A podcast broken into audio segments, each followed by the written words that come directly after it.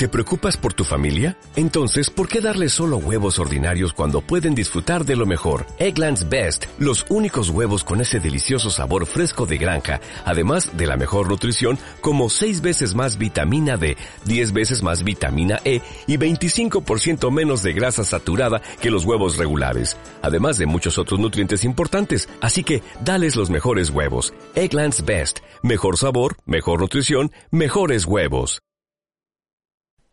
Are you, are you listening? Damn. ¿Qué pasa, bolers? Bienvenidos a Massive Ball, tu podcast de opinión de la mejor liga de baloncesto del mundo.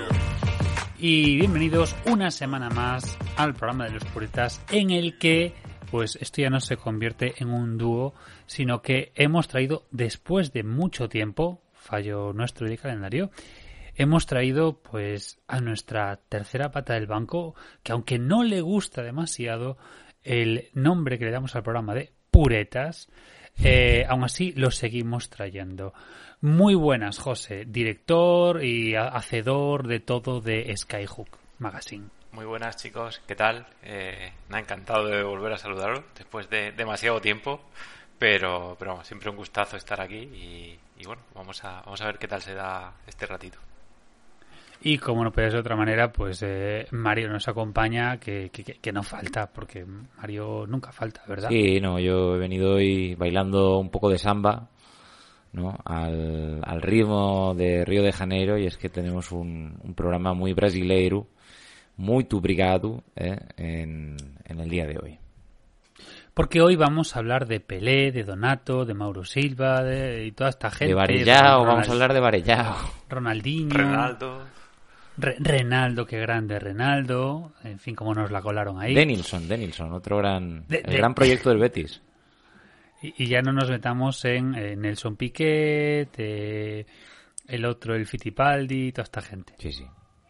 En fin, que el deporte brasileño nos ha dado mucho, pero la figura más destacada que nos ha enviado Brasil al baloncesto o del baloncesto es Oscar Smith. Y allá por enero de, de 2018, cuando no sabíamos que existían estas cosas de confinamientos y cosas de esas, qué tiempos. Eh, qué tiempos, eh? no, do, qué, qué, buen fue mi enero de 2018, ahora que lo pienso. Yo todo lo que es antes de 2020 lo recuerdo con mucho cariño. Pues por esa época eh, Skyhook eh, sacó su número, nu, perdón, su, sí, su número 10, homenajeando principalmente a Oscar Smith. Y eso es un poquito lo que vamos a, hablar un poquito de esa figura. Pero antes de empezar, eh, yo creo que eh, José, conociéndonos como nos conocemos en el sentido de que somos unas personas que nos gusta enrollarnos como una persiana, eh, entonces, dentro de la síntesis que no nos caracteriza, ¿por, ¿por, qué? ¿Por qué un número Oscar Smith? Pues eh, podía, podía, decir que porque era una figura que nos, que nos encantaba, que es verdad, un tirador mítico, una, bueno, una figura legendaria del baloncesto FIBA, pero la realidad era porque teníamos eh, muchas posibilidades de entrevistarlo y se nos puso muy, muy a tiro y dijimos, pues, eh, qué mejor que, que hacer una, una, especial alrededor de una entrevista de la, que, de la que teníamos muchas ganas. Yo tengo el WhatsApp de, de, Oscar, tengo respuesta de Oscar varias veces diciéndome que sí, que ok a la entrevista. Tengo una revista con un especial a Oscar Smith, pero eh, si veis el especial no hay ninguna entrevista a Oscar. Esto es como cuando, eh, bueno, cuando hacían, decir, hacían, lo siguen haciendo en los premios Príncipe de Asturias, ahora Princesa de Asturias, solían dar ciertas, ciertos premios a ciertos artistas a condición de que fueran a visitar o hicieran algo. Léase el paisano de Mario, que te damos el premio a, premio Príncipe de Asturias a las Artes, pero construyenos algo. Y en Oviedo hay un muerto dedicado a Calatrava. Sí, o, o, vamos a dárselo a vamos a dárselo a Bob Dylan que le han dado el Nobel y vamos a dárselo nosotros a ver si viene a dar un concierto. Bueno, pues no fue por allí a recoger el premio, mm. ni a dar un concierto, ni nada. Aún siguen esperando por, por Bob Dylan en Oviedo. Tú fíjate, o sea, pero bueno, oye, tampoco se presentó por el Nobel, ¿no? Me parece, o sea que. Al final sí, porque si no, no cobraba. Ah, vale. Bueno, eso, eso ya me parece más, más realista, ¿no? Me, me parece hasta comprensi- comprensible.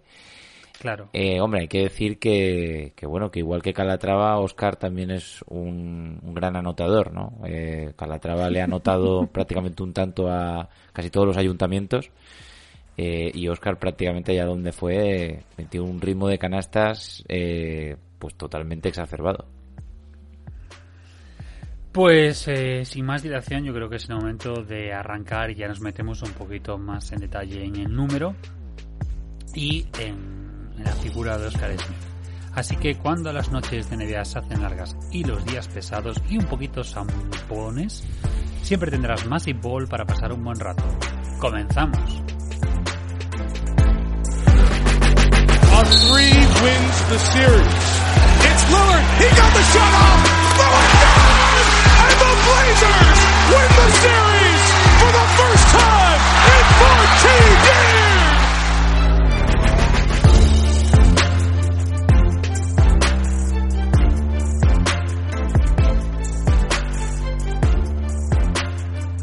Pues nos retrotraemos eh, allá por cuando sacaste el número de Oscar Smith y vemos un poquito una figura que yo voy a hablar por mí.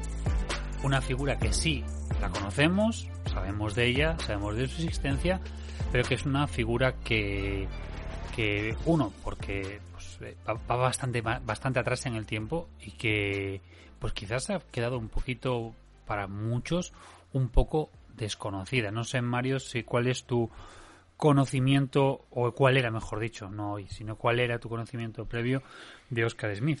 Eh, bueno, eh, lo poco que conocía de él era a través de, de algunas declaraciones de Kobe, que sí que había hablado de, de este jugador, que obviamente jugó en la liga italiana y que fue, digamos, el primer ídolo de- del difunto Kobe Bryant.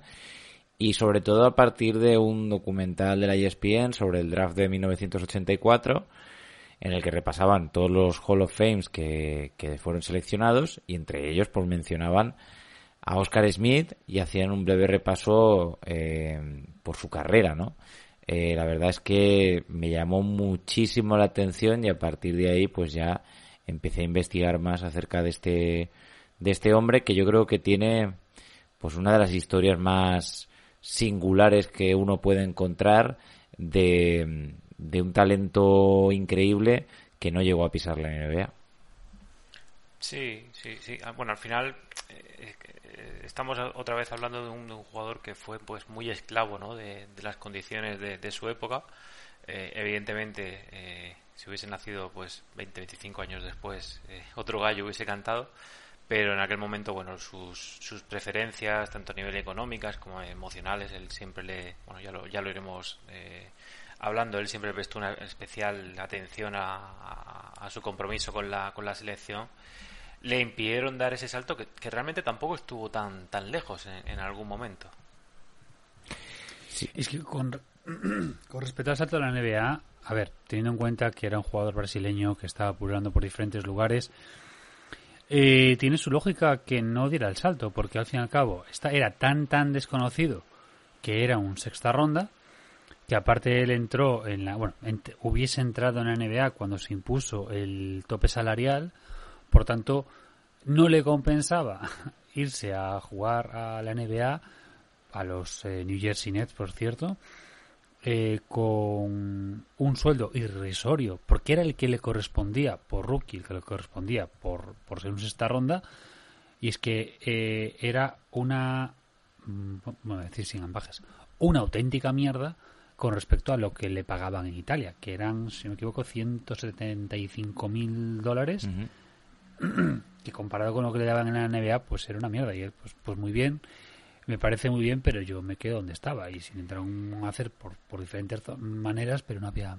manera humana de conseguirlo. Hay que decir que respecto a esto mm, me atrae mucho la idea de, de algo como la sexta ronda, ¿no? Porque si ya los traspasos son lo que son con el tema de las rondas, pues imagínate, ¿no? O sea, en plan de, te, te doy esto, te doy aquello y te doy una sexta ronda en 2027.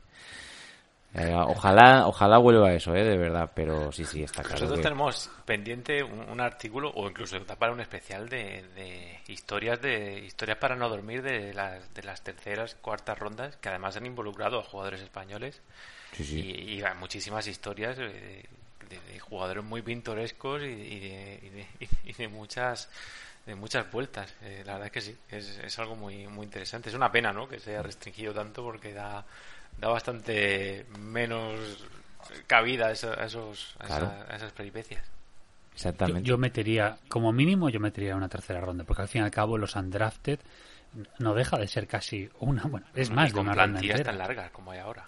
Aparte, si tenemos dos equipos de expansión en Las Vegas y en Seattle, pues oye, qué puñetas, ¿no? Ya con 32 equipos, ¿qué más dará, no? Pues abre otra línea de crédito, otra tercera ronda que seguro que a los GMs les encanta la idea, porque claro...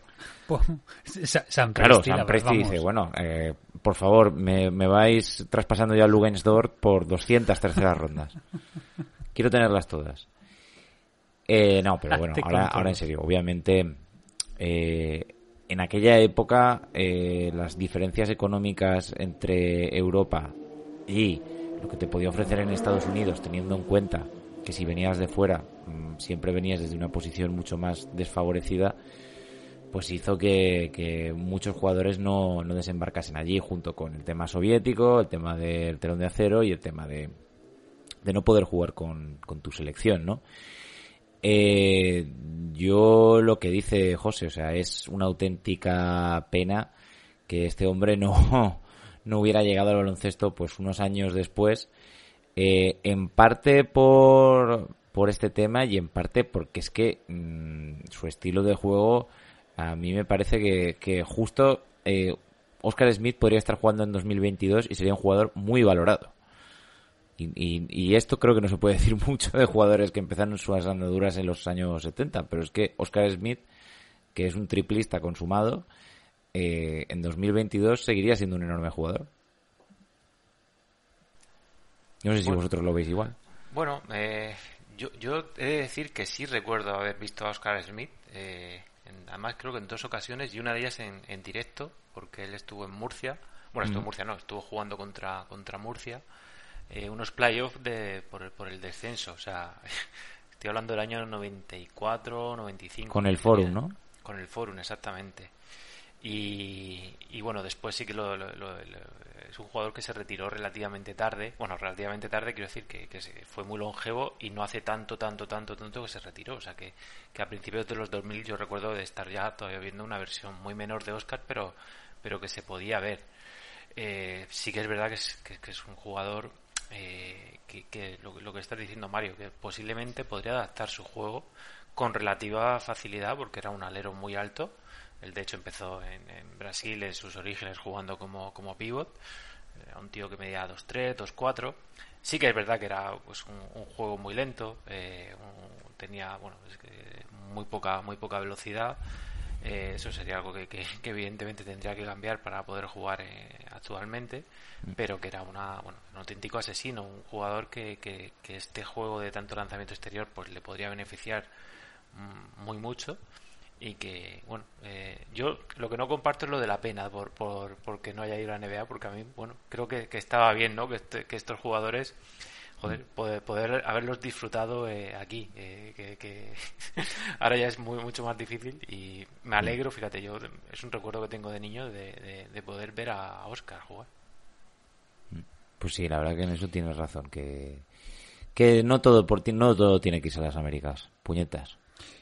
Es que es un caso especial y un rara avis el hecho de que un jugador de tanto talento y de tanta importancia, en este caso en FIBA, sobre todo, pues que pues que no hubiese bajado un poquito su stock por, por, por, decir, pues mira, salto igual, que de hecho él se acabó arrepintiendo de no haber ido.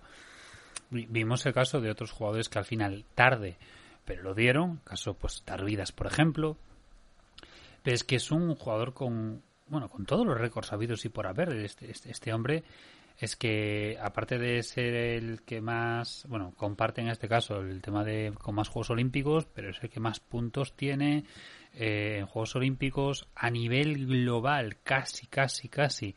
empata históricamente con Karim, lo que pasa que, bueno, lo contáis en la revista, que ahí hay un, un affair que hubo... Como se cuentan bueno, los amistosos, pues no, no encaja por lo visto. Claro, no encaja, entonces pues... esto es algo muy es esos- algo muy brasileño ¿eh? a Romario creo que le pasaba lo mismo con los goles y todo esto o sea ellos cuentan Sí, la pachanga después del entrenamiento Hombre, es que si hubiera Sí, que contar sí. las pachangas de Romario, ahí ya estamos hablando de más, más pachangas que goles, pero bueno. Bueno, goles también metió alguno. Em, pero sí que, sí que bueno, eh, recordemos que en este caso, pues eh, Karim alcanzó los 46.723 puntos y en este caso, pues eh, Oscar Smith no se le, por un puntito más, lo que pasa que no se le dio oficialidad. Pero sí que el reconocimiento de Smith acabó siendo, aunque si vamos por ejemplo a su a su palmarés, no es precisamente un jugador que haya ganado mucho, sí que lo reconocemos o lo asociamos más a, a los campeonatos, eh, digamos, de selecciones FIBA, pero por ejemplo, sí que tiene, por ejemplo, los campeonatos estos que campeonatos de Sudamérica, sí que en este caso, pues los panamericanos, y tiene de la, de la Américas, lo que es ahora el FIBA Américas, Mm. pero por ejemplo, en Mundial tiene un bronce nada más, y en Juegos Olímpicos creo que su mejor puesto fue un quinto puesto, claro. Es que también vas a jugar en unos vas a jugar en unos Juegos Olímpicos, pues que a ver, solo a ti se te ocurre nacer en esa época. Pero Lo, lo- Porque- lo que más llama la atención, o lo que más me ha llamado a mí la atención, es el hecho de que un jugador mm, con un talento tan enorme nunca acabase en un club prototípicamente grande de Europa. O sea, casi acaba en el Madrid, pero nunca llega a pisar. eh, Me extraña que ningún equipo de la Liga Italiana, que en, aquello- en aquella época eso, aquellos clubes tenían mucho músculo financiero, que ninguno de ellos eh, le hiciese una, una gran oferta. Yo entiendo que también porque el dueño en aquella época del, del Caserta pues estaba muy empeñado en, en mantenerlo en el club porque al fin y al cabo pues era el estandarte de, de- de ese club. sí, pero es que te metes, eh, digamos, en Europa su recorrida es el Caserta, es el Pavia y el Forum. O sea, Mm. y, y lo que también lo contáis, o sea, en el año 86, sí, en el 86, o sea, rechaza una oferta de Ramón Mendoza para juntar un equipo que hubiese sido, ya, ya, ya fue con Fernando Martín y Petrovic, pero es que Petrovic, Fernando Martín y Smith, eso que hubiese sido. Hombre, yo, te digo que lo que creo que hubiese sido, hubiese sido una fuente de conflictos entre, entre Smith y Petrovic, porque alguno hubiera acabado tirando menos y yo no sé si... No, es- no por cuestión de ego, sino porque es que esta gente vivía para tirar el bueno balón. por cuestión de ego también Bueno, también, pero bueno, Oscar tampoco era un tío tan ególatra como lo pudiera ser Petrovic, No. para mi gusto. No. Sí, de hecho lo estáis recalcando. Es, al final es una de las cosas que se le achacan a, a Oscar para no al final no, no ponerlo a- al nivel de otras figuras eh, del baloncesto sudamericano, del baloncesto FIBA. Y es que no llegó a estar en un equipo que realmente fuera top. Eh, él, él en caseta, efectivamente, hace su vida. eh, es uno de los mejores jugadores pagados de la liga y eso era mucho dinero en la, en la Europa de los años 80. Allí tiene pues con un entrenador pues con el que con el que hace muy buenas migas como es eh, Bo- Bogdan Tanjevic eh, que al final es alguien que esté en su total confianza y él, y él valora eso y de hecho cuando bueno eh, está a punto de firmar con, con Ramón Mendoza eh, y el Real Madrid pues parece que no termina de dar el salto porque al final le igualan económicamente lo que lo que le iban a pagar en, en- en Madrid y, y le tira a estar aquí. Y de hecho ya cuando da el salto a, a la, a la ACB es porque bueno eh, parece que el, que el poder también adquisitivo del baloncesto italiano empieza a, descender por lo menos de estos equipos que no eran eh, Roma que no era que no era bueno, lo que fue Cantú, Milán. Milán y después lo que sería sobre todo Bolonia Eh, no, Mm. no- no llegan ese, a ese nivel económico Hay que, hay que decir que se echa un poquito de menos, eh, no sé, este- esta Europa con esta clase de equipos que podían surgir un poco de la nada, ¿no? Pero, pero bueno, o sea, obviamente también es producto de, de una liga que cada vez, pues como la liga de fútbol, cada vez se ve más reducida a una serie de fortunas que están detrás de, de estos clubes y que son las que aglutinan la mayoría del talento y, y la mayoría de las victorias. Sí, nosotros tenemos un colaborador italiano cuando hemos, cuando hemos hecho algún artículo de la Lega, sobre todo de la Lega ochentera, y me comentaba que el principal problema es el, el tipo impositivo. Que Mm. mientras que, que para en España se, se relajó bastante con el tema de la ley Beckham, allí se endureció y terminó de, de destrozar competitivamente a, a los equipos de fútbol, de baloncesto, de voleibol, que también eran muy importantes. Eh, bueno, fue un desastre allí para, para poder atraer talento. Fíjate tú. Pero bueno, eh, no podemos negar el hecho de que Oscar, aunque no estuviera en ningún equipo grande, y, de- y decimos que no estuvo en ningún equipo grande en Europa, en, la, en eh, Brasil sí que pasó por equipos muy importantes de- del país. Eh, podemos decir que realmente el gran equipo con el que él jugó y con el que alcanzó la mayoría de sus éxitos fue con Brasil. Eh, y realmente es, para mi gusto, es lo que le gana ese sitio en el Hall of Fame, ¿no? O sea, toda su trayectoria internacional y cosas como, pues bueno, como ganar en Indianápolis en el 87 a Estados Unidos en su propia casa. Eh, y, yo diría, no sé qué opináis vosotros, pero yo diría que Oscar Smith es quizá uno de los mayores responsables de que existiera el Dream Team. Porque a raíz de aquella derrota de Estados Unidos empiezan a revisar si quizá enviar a los universitarios no es suficiente. Pues nunca lo había pensado. Sí, pero sí que es verdad que, está claro que, eso pesó. Y, y- y es- y, bueno, eh, los americanos ya empezaban a, mirar mucho a, Europa, a, jugadores que podían estar en su órbita de contratación. Eh, quizá Oscar ya, pues cuando estamos eh, empezando los 90, eh, cuando el Dream Team sobre todo se forma en el 90, 91 ya no es un jugador realmente apetecible para, para la NBA por, por la edad que empieza a tener, ya estaría en 33, 34 años, pero sí que es un referente para ellos. O eh, tienen total memoria de, de, de alguna de las exhibiciones que, que le han visto y es posible que fuera uno de esos jugadores, de esos ejemplos que pusieran para decir, oye, con los con, con, con los y, y compañía no va a ser suficiente en estas Olimpiadas. Y teniendo en cuenta que precisamente en esos en ese campeonato del 87, a ver, es que el equipo que lleva Brasil no era tremendamente bueno, pero es que es que el campeonato, bueno, la, la selección americana universitaria que llevaban es que tenían a- ya solo para empezar a David Robinson el- y, a Dani, y a. Danny Manning.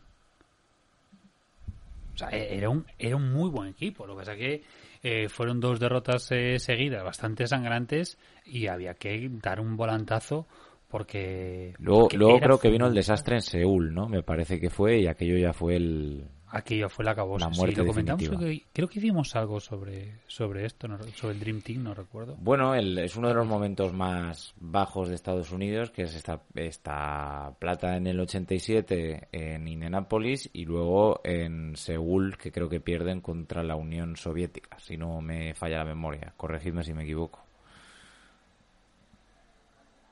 Eh, no recuerdo ahora mismo, pero sí, jun- junto con junto con el de también el de su casa, el de otra vez en Indianápolis en el 2002, sí son los momentos más más bajos por diferentes motivos, pero bueno, también está la del 98, es que ahí hay un par de situaciones ahí complicadas, Bueno, pero la bueno, del 98 es la de es la que no llevan NBA, ¿no? Si no recuerdo mal. El mundial Es que en el 98 creo que es Claro. el... Yo hice un Ahí artículo es. en la web que hablaba por eso de... que tú tirabas de eso. Sí, que habla- sí, sí. Es que en el, Seguro. noven- en- perdón, perdón. Es que en el 98 fue el momento del lockout. Entonces los jugadores estadounidenses, para no romper la huelga, no podían acudir a esto. Y de hecho hay un artículo, que está mal que yo lo diga, pero que lo hice yo, que está en, en la web de Massive Ball, que se llama La selección más rara de todos los tiempos. Que habla de esta selección de Estados Unidos, donde hay una suerte de jugadores de los cuales no has oído hablar en tu puñetera vida, Hombre, un par. Sí, sí, estaba Wendell Alexis. eh, Hombre, tú, de- tú sí, José, pero tú no eres un oh, sí, ejemplo. eran estrellas europeas. Tú no eres un ejemplo de ciudadano medio, no me Vale, a ver, eso te lo compro. Pero es que tú eres un tío que con, con menos de 10 años eh, estabas viendo a Oscar Smith en un pabellón de Murcia. A ver, En por el favor. único que había. Pero esto es Bueno, como, sí. como un amigo mío que critica lo que ven los niños. Digo, tío, si tú con 10 años veías Seinfeld, el raro es tú, tío. O sea, eso no es normal. Entonces, eh, bueno, investigadlo si queréis, ¿no? Que hay, hay una historia curiosa ahí en esa selección de Estados Sí, Unidos sí, del sí. 98. Pero, pero de vuelta al bueno de Oscar, eh, yo entiendo que, bueno, que eh, José lo ha visto jugar en directo, yo la verdad es que lo he visto más en, en vídeos y tal, pero mm, la sensación que me da es, o sea, un tipo que claro, suena muy actual decir esto, pero un tipo que ponía presión a la defensa en cuanto mm, cruzaba el medio campo, porque eh, Oscar ya en su momento eh, llevaba el balón desde, o sea, empujaba el balón desde abajo, llegaba a la línea de triple y automáticamente disparaba. Algo poco común en el baloncesto de, Y, de y aparte época. con una facilidad pasmosa pa- para la época. Porque recordemos que eh, lo que era en este caso el, el baloncesto FIBA con respecto al tiro exterior en esa época. Y este hombre lo hacía con una facilidad pasmosa y también ahí un poco pues tenemos el porqué eh, de sus números y claro, y, y entendemos o se puede comprender el porqué de que su gran ídolo, su gran pues adorado fuese precisamente la River, que fue quien, quien lo. Indujo. Es que son juegos parecidos, quitando que me parece que la River era más completo, tanto en rebotes y en asistencias, ¿no? Quizá no era... eh, quizá Oscar era un poquito más unidimensional, eh, pero realmente son dos perfiles muy similares de jugador, el de Oscar y el de Larry.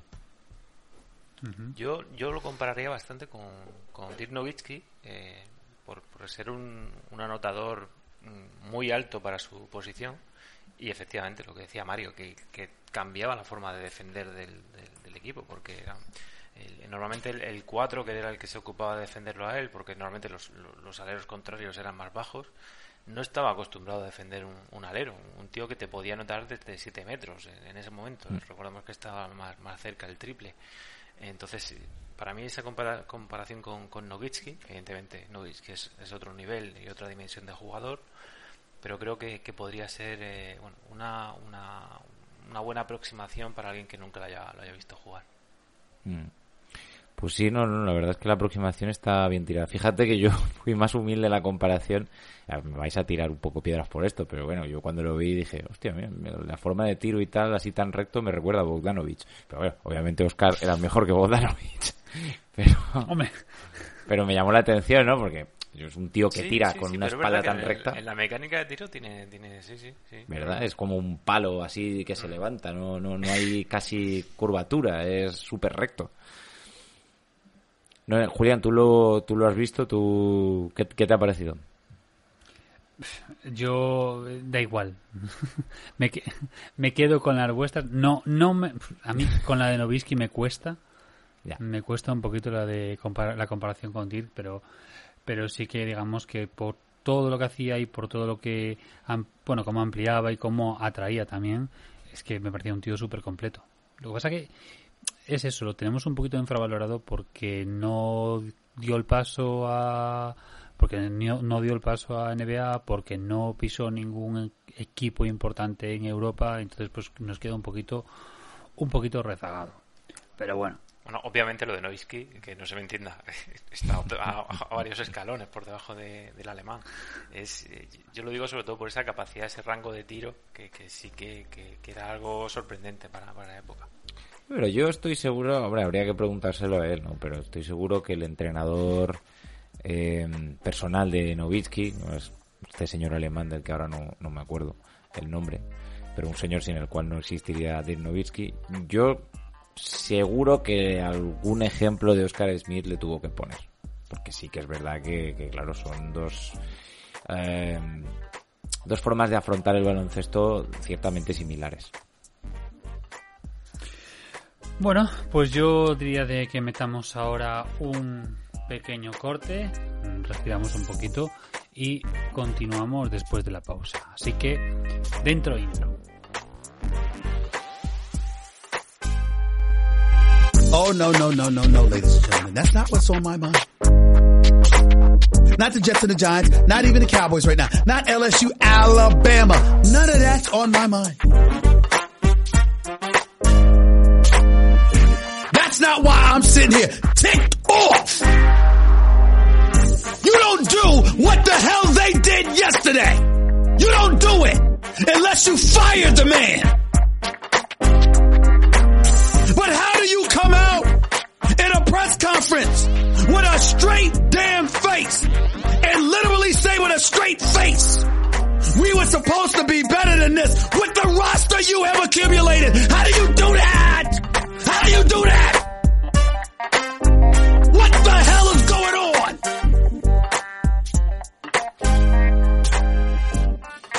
Y bien, continuamos con el número 10 de Skyhook, dedicado a Oscar Smith.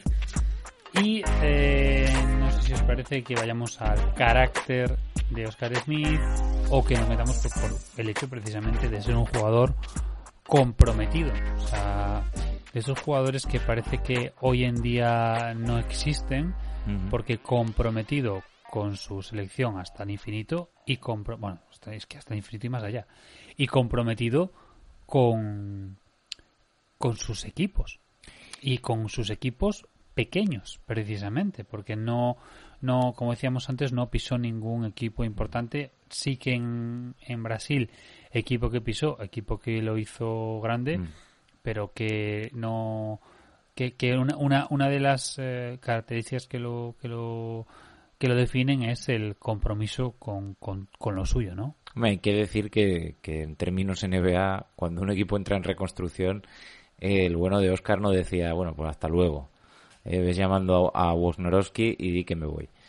Sino que este hombre es que se ofrecía a levantar proyectos desde segunda división. Un tipo que debía de saber perfectamente que tenía un perfil mucho más elevado que todo eso. Pero yo creo que a él le gustaba ese, creo jue- es un jugador de equipo y tenía esa acepción de un equipo orgánico como algo que debe de crecer, no como una no como un, un revuelto de agentes libres eh, que se juntan a base de chequera. Sí, sí, él mm, sin duda es uno de los, de los rasgos ¿no? que, siempre le, caracterizan. Eh, tenemos el testimonio muy cercano de, su época en, en Valladolid, eh, en el que pudimos hablar con, personas que vivieron junto a él esos, esos dos años y nos comentaban pues que era un tío entrañable, un- una persona entregada al club, que no le costaba hacer, pues si tenía que hacer un- actividades con los con los con los chiquillos de, de Valladolid, pues pues lo, lo, lo hacía, que de hecho estuvo hasta hasta se se predispuso a jugar con el equipo con el final de Eva para que no descendiera, o sea, imaginaros una estrella a nivel internacional, un tío que está compitiendo con Karim Abdul-Jabbar por ser el máximo anotador de todos los tiempos, eh, ofrecerse a jugar en, en- en el EVA de, de- de Castilla y León. O sea, una, una auténtica pasada. Mm, una persona que, que, que- que cuando tenía que echarse al lado, cuando le pasó en el. Bueno, cuando tuvo que marcharse, por, porque al final el Forum no tenía ciertos problemas para pagar su contrato, no, no le importó y, y pese a que tenía, bueno, cierta.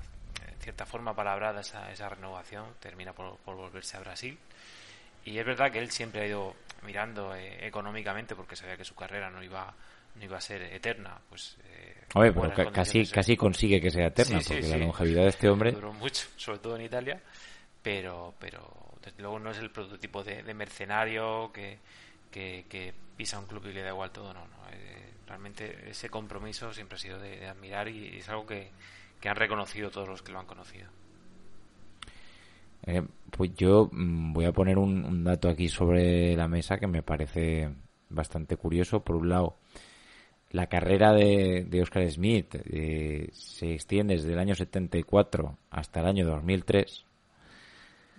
O sea que en términos cinematográficos, eh, el señor Oscar pasa del cine de los 70 a los blockbusters de, de los 80 al cine indie de los 90 y llega hasta el Señor de los Anillos para que nos hagamos una idea del tiempo que está Oscar eh, jugando a baloncesto. Y en estos sitios eh, las medias son, mm, o sea, unas medias de puntuación estratosféricas. Estamos hablando de 24,8 en el Sociedad Esportiva Palmeiras, 29,8 en el Esporte Clube Sirio, en el tre- 32,2 puntos en el Snaidero, 40 puntos y medio en el Pavía, en el Snaidero, perdón, el Caserta. 28,3 puntos en el Forum Valladolid. Y esto ya estamos hablando con, cuando llega el Forum, 35 años, José, Sí, ¿no? sí, Más o menos. sí, 35. O sea, 35 años y un promedio de 28,3 puntos. 32 eh, 32,6 puntos en el Sport Club Corintias Paulista. Eh, 30 puntos y medio en el Banco Bandeirantes. Todo esto ya estamos hablando de que ya este hombre está en los 40. Gremio Recreativo Baureri, eh, 38,4. O sea, no me, no me vale que me digas, eh, bueno, pero es que sus equipos no sé qué y no sé cuántos, da igual. O sea, na- nadie con esa edad debería meter esa cantidad de puntos. Pues una persona con esa edad esa cantidad, lo que debería tener es una hernia, no meter 30 puntos. pero ya no solamente esa cantidad de puntos, sino esa cantidad de minutos. Porque llega a jugar partidos de 39 minutos. Recordamos eh, 40 total.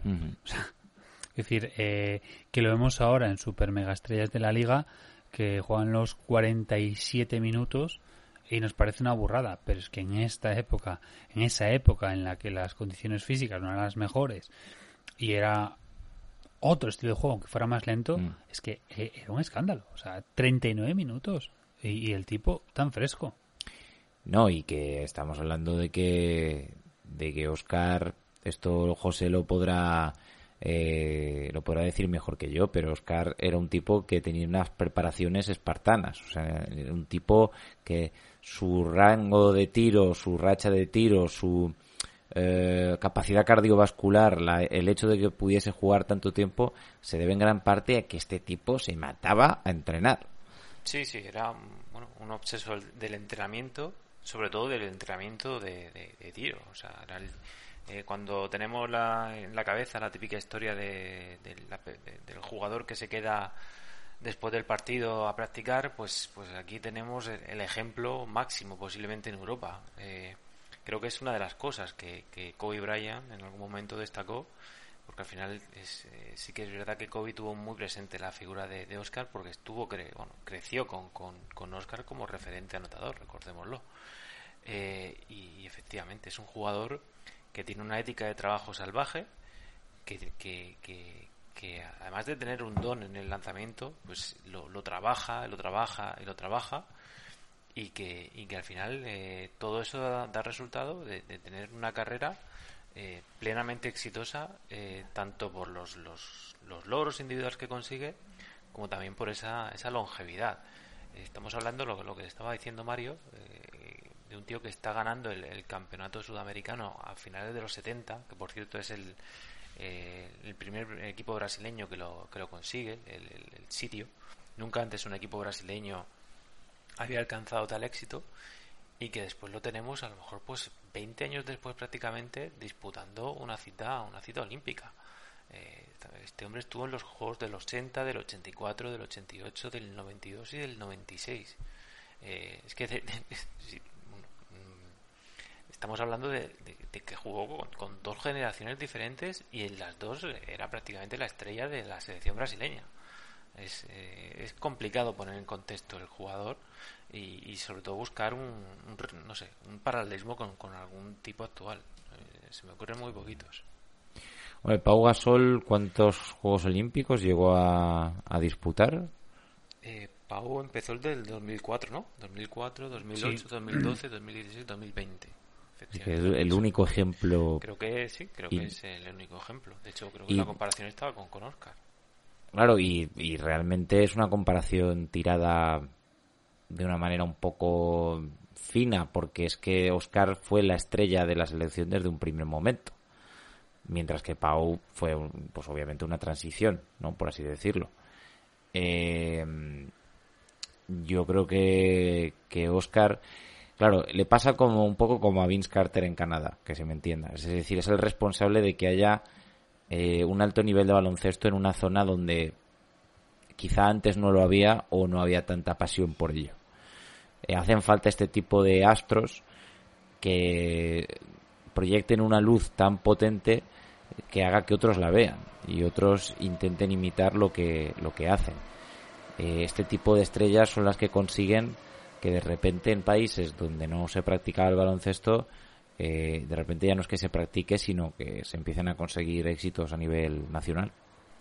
Sí, efectivamente. De hecho, la, la generación famosa de, de Brasil, de, de Nene Hilario, Tiago Splitter, la de Niño Barbosa, Marcelino Huertas, siempre han tenido a, a Oscar como su, su principal re, referente. Eh, eso está claro y allí es, es un dios a nivel baloncestístico. Eh, y bueno, posiblemente pues vaya a seguir siendo así durante, durante mucho tiempo. Y, al final Brasil es un país inmenso y, que puede, además, es verdad que está el fútbol por delante siempre, pero, pero que a nivel de baloncesto, pues el legado allí es, es, inmenso de, de Oscar. Mm, lo único que me ha tirado un poquito para atrás de, de Oscar, pero bueno, eso ya son acepciones políticas, es que creo que en, su ansia nacionalista le dio por votar a Bolsonaro. Pero bueno, también, ¿Ah, dice, que se también dice que se arrepiente, o sea que, que bueno. Eh, bueno, a ver, tampoco me extraña, ¿eh? porque estamos hablando de que Oscar es un tipo muy religioso, muy nacionalista en el sentido de que, bueno, que es un tipo brasileño y que se siente muy brasileño. No quiere decir que tenga nada en contra de la gente que no lo sea, simplemente pues que es un hombre que, que siente un cariño especial por, por su país. Obviamente cuando tú haces ese sacrificio físico y de tiempo por tu selección, pues queda claro que algo, algo debes de sentir por, por tu país, ¿no? Em, yo creo que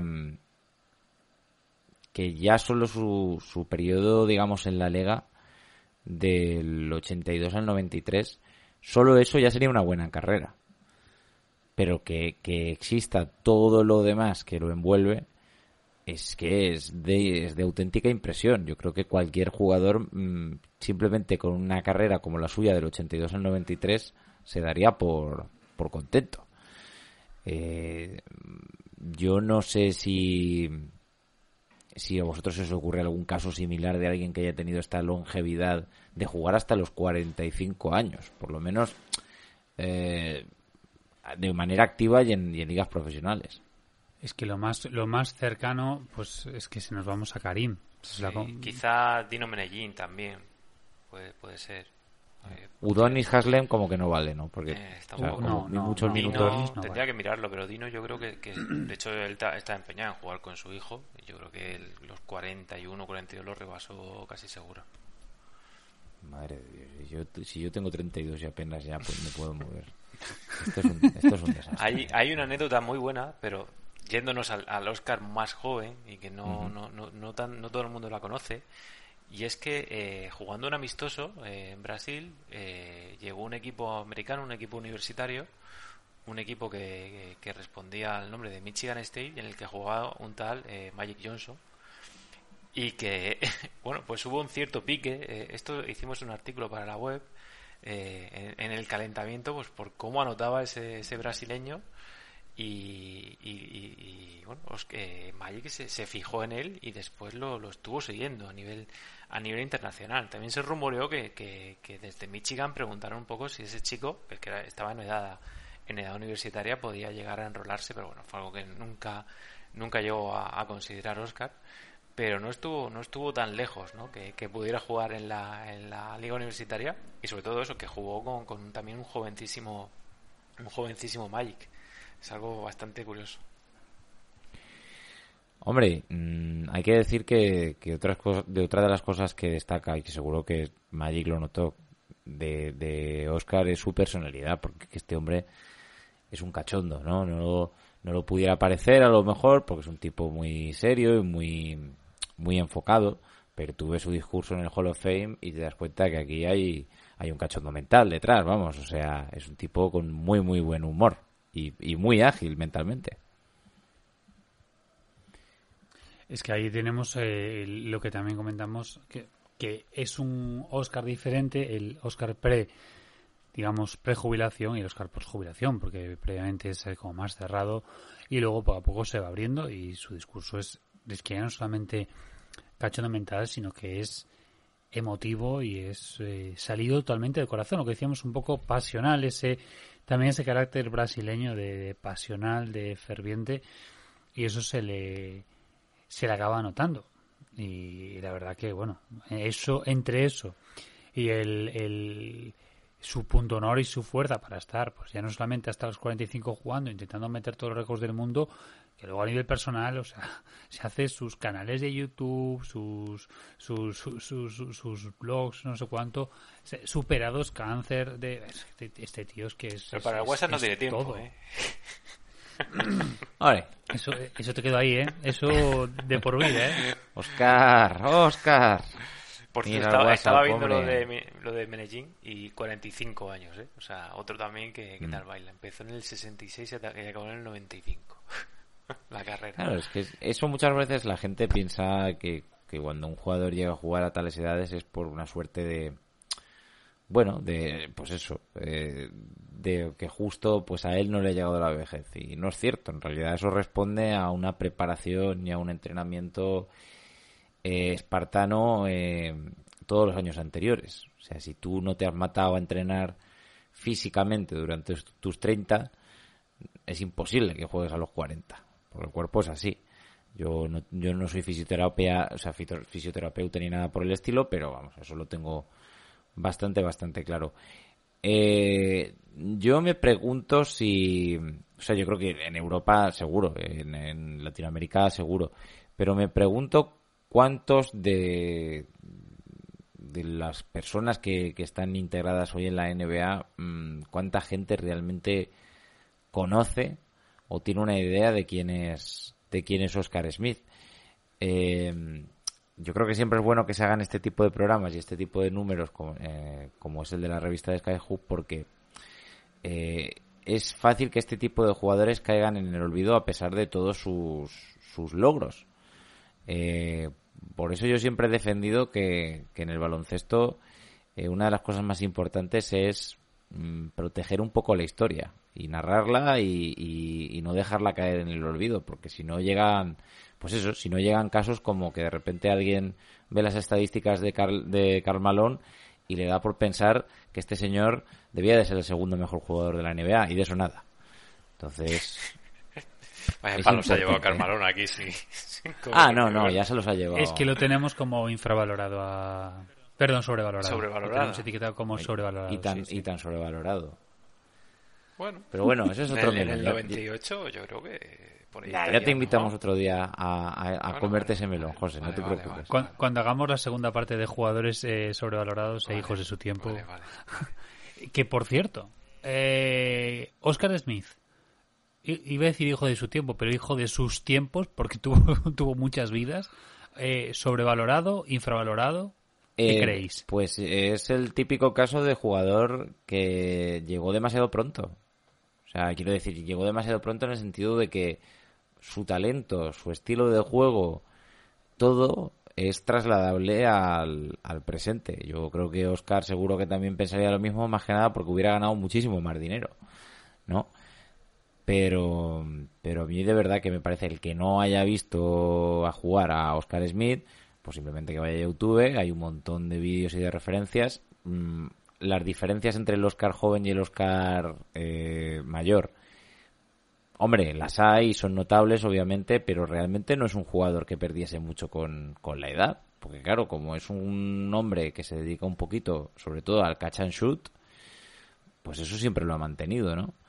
Eh, de hecho, a lo mejor Clay Thompson ha visto algún partido de Oscar Smith, pero lo dudo. José, ¿cómo lo Para etiquetas? mí, olvidado más bien. Más que infravalorado, sobrevalorado. Olvidado. Creo que... En la un- categoría de Havlicek de la vida, ¿no? Pues sí, sí, sí, sí. Creo que es un jugador que, y particularmente aquí en España, probablemente si, pre- si preguntamos a gente de cierta edad en Italia, eh, tenga otro, otro concepto, pero aquí, al final, eh, aunque estuvo jugando dos años, tuvo, bueno, poquito peso, estuvo en un equipo pequeño, ya con, con cierta edad, y luego, pues, eh, bueno, salvo que tengas un, un nombre muy grande en, torneos internacionales es fácil caer en, en el olvido. Entonces, bueno, eh, para los muy cafeteros, evidentemente Os- Oscar estará ahí y siempre se nombra cuando es un cuando cuando hablamos de grandes jugadores sudamericanos, pero creo que está ciertamente olvidado. ¿Tú, tú crees que para los italianos quizás sea lo que es Petrovic para nosotros? Bueno, puede Por ser. trazar puede un paralelismo. Allí, allí al final es un jugador que estuvo durante una década pues siendo Sí, sí. una y otra vez máximo anotador. No sé si Petrovic, que al final Petrovic aquí pues también estuvo un año. No, no, bueno, aquí realmente pasó de puntillas, Sí, pero, pero, pero claro, es verdad que como tiene esas tan fuerte. con el Madrid, Exacto. bueno, no, no sé si quizá lo compararía más con un Epi o Hmm. algo así. Eh, de todos modos, si, si hay alguien que quiere acercarse a él, yo recomiendo el, la, la, la- bueno, no es muy original, pero la final con del Real Madrid contra Caserta la que tiene prórroga con 120 y pico puntos. Eh, es una es una auténtica bestialidad de, de, partido, eh, todo al ataque. Y también, pues, eh, creo que se ha, salido, pero los, los panamericanos del 87 quizás sean su, su obra maestra a nivel internacional. es bueno, el momento en el que, en el momento todo en el que está Oscar, además tiene una actuación contra Estados Unidos que es, una auténtica salvajada, creo que son 36 o 38 puntos. Mm. Y, desde luego, ese es un partido que está en YouTube y que si alguien se quiere animar a, ver de lo que era capaz Oscar, es, muy recomendable. Además que con los comentaristas que son brasileños, obviamente, mm, te da un ritmillo, te da unas ganas de, bailar. De, qué piriña. Exactamente. Un tresinho, un tresinho. está, está francamente bien. Eh, Debo también eh, recomendar a, los oyentes, lo digo porque es un, lo he visto en la revista, eh, una en una de las partes de la revista, eh, pues voy a nombrar al autor para no para no liarla. ¿Qué, cosa nombrar a José, creo? No, bueno, pues pues sí, el señor José Antonio Hernández. ¿Ves? Es que sabía por dónde ibas a ir. Claro, eh, nada, que, que pone, dice, si quieres conocer más detalles del salto incompleto de Oscar Smith a los Nets, no deberías perderte la maravillosa obra de Gonzalo Vázquez y Máximo Tobias y me ha soñado una victoria. Entonces, pues bueno, ya que está en la revista esta recomendación, pues trasladarla también a, este podcast. Ese libro en general, vamos, es 100% recomendable. No tiene nada que ver con Stallone haciendo de portero, ¿no?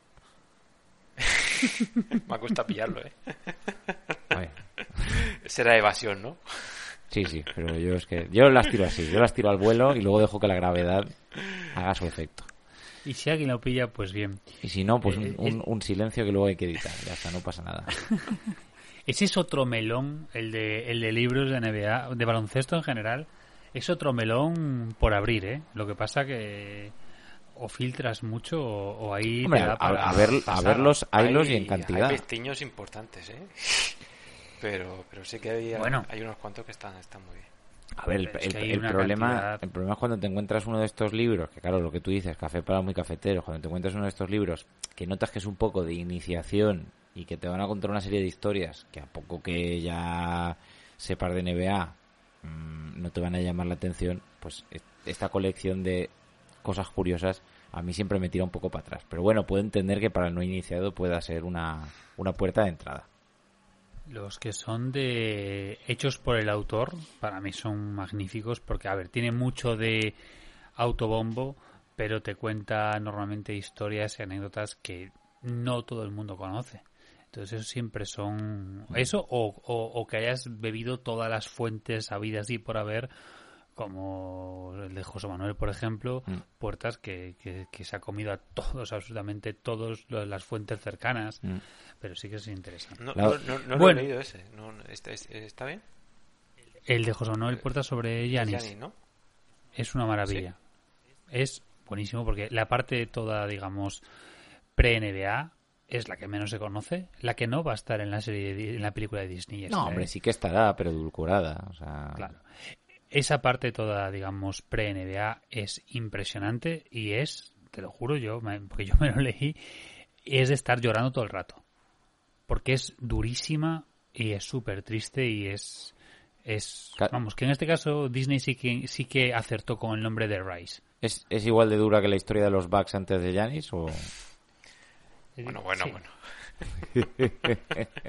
ya era por soltarle es, como la historia no ves que les está yendo muy bien de vez en cuando hay que bajarles a la tierra porque si no no, es muy recomendable. Nosotros el año pasado, el verano pasado, hicimos una charla con José, una vez que yo me terminé el libro, y es una, una gozada. O sea, el libro está muy bien, muy bien. Bueno, pues yo a mí personalmente no, no me queda mucho más por decir de, mm, de Oscar. No, sé si vosotros tenéis algo en el tintero. Exacto, si queréis cerrar con algo que haya quedado en el aire. Eh, me ha sorprendido que sea fan de la NFL. Es un dato curioso. Y de los Packers, como, eh, se le ve buena gente. Mira que os gusta el verde, eh, me cague la mar.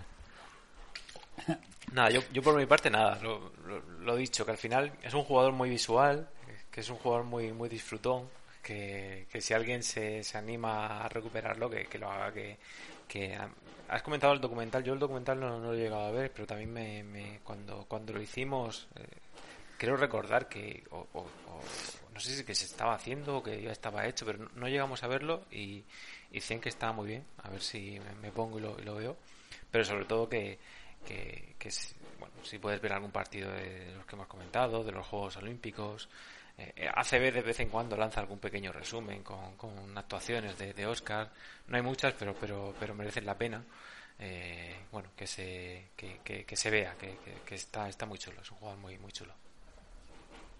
Pues como no puede ser otra forma, lo que hay que recomendar primero es este número 10 de Skyhook. que Está eh, de manera digital en la tienda Por de cierto, que, Skyhook te- que traemos esta semana una reimpresión, ¿eh? Oh, oh, Ya te lo digo, y es un número 9 que me estaba pidiendo cierta persona. oh, oh. O sea que el de... ¿De verdad? ¿Me lo dices Sí, de sí, verdad? Sí, sí, sí. Dios, te quiero, José. Sí, sí, sí, sí, sí. Hemos hecho ahí el esfuerzo y esta semana saldrá.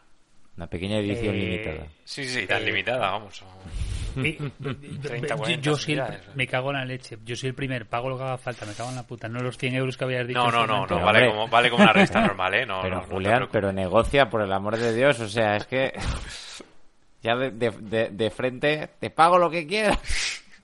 Sí, sí, ya se lo dije. Sí, sí, sí. Con una cerveza en la mano yo se lo dije, te pago lo que quiera. Será por dinero. Cago en la leche. Yo esto te Ay, pues qué bien. Así que Qué sí. alegría ese número 9. ¿Ves? Si, si, si realmente da igual. Es un mes de pérdidas, no pasa nada, hombre. bueno, pues eso, recomendar en este caso la suscripción completa anual, que es un regalo, 35 euros al año por seis números y cosas así, sorpresas que te da la vida. Eh, todos los digitales, los 33 números en digital, eh, y muy recomendable, es una inversión, siempre y cuando, pues eso, ya sabemos el tema de saber leer y esas cosas, que siempre son interesantes. Así que, pues nada, se despide vuestro hombre José, eh, pues, eh, una una de las mejores personas que hay en esta humanidad que tenemos por hacer el esfuerzo de reimprimir el número 9 de Skyhook. Bueno, muchas gracias y nada, eh, que, que tardemos menos en, en volver a hablar. sin duda. Y hay que ir pensando sobre cuál vamos a hacer. Ese número, ese, esa reimpresión del número 9 a lo mejor es interesante, aunque la figura de Karim da para mucho y más. Sí, sí, sí. Y también se despide vuestro hombre Mario, que está pendiente de dormir. Sí, no, ya estamos grabando este, este programa a horas un poquito impetuosas. Pero nada, eh, no te preocupes porque me hubiera despertado porque por lo visto han decidido que era buena idea poner una traca ahora mismo. No sé si se habrá metido en el audio, pero como es fin de fiestas, pues una traca a las 12 de la noche. Con, De verdad, con yo no sé qué problema, yo no sé qué problema tenéis por ahí. No lo sé, aquí, petardos, aquí en. Valencia siempre hemos tenido muy en cuenta que el día que haya un ataque terrorista mm, nos va a parecer que, que, que debe haber fiesta en alguna, en alguna parte, ¿no? Esto siempre ha sido un problema. Pero bueno, nos gustan las explosiones, ¿no? Nos gusta ver, nos gusta verlo todo arder. Por eso el Valencia Club de Fútbol está como está. Son vuestras costumbres y hay que respetar. Somos nuestras costumbres y si, a- y, a- y si alguien lo protesta, pues lo matamos. Pues nada, lo de siempre, muchas gracias por apoyar el proyecto. Recuerda que si nos das like, comentario en ebooks, lo que sea, que os suscribáis a Skyhook, por favor, que son cojonudos. Y cuantos más personas nos, os se suscriban, más posibilidades habrá de que reimpriman números antiguos. También nos puedes apoyar en el proyecto a través de patreon.com barra masimbol que ha salido ya el, y ha llegado el número 33 con los 30 y 33 mejores jugadores europeos que ha tenido un poco de cola eh, pero es opinión, es lo que hay. Y si no te gusta te jodes, punto. Punto. Hala, y recuerda que también nos puedes leer eh, masipoloficial.com y por supuesto también en la web de Skyhook con, también con artículos cada poquito tiempo. Así que lo de siempre, que tengas muy buena semana. Adiós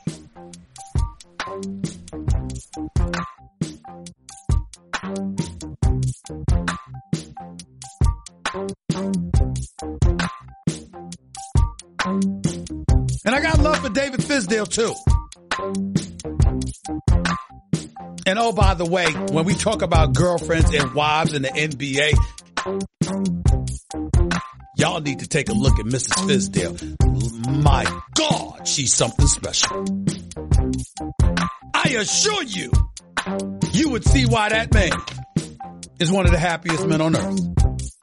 Having said all of that, take that for data. Thank you.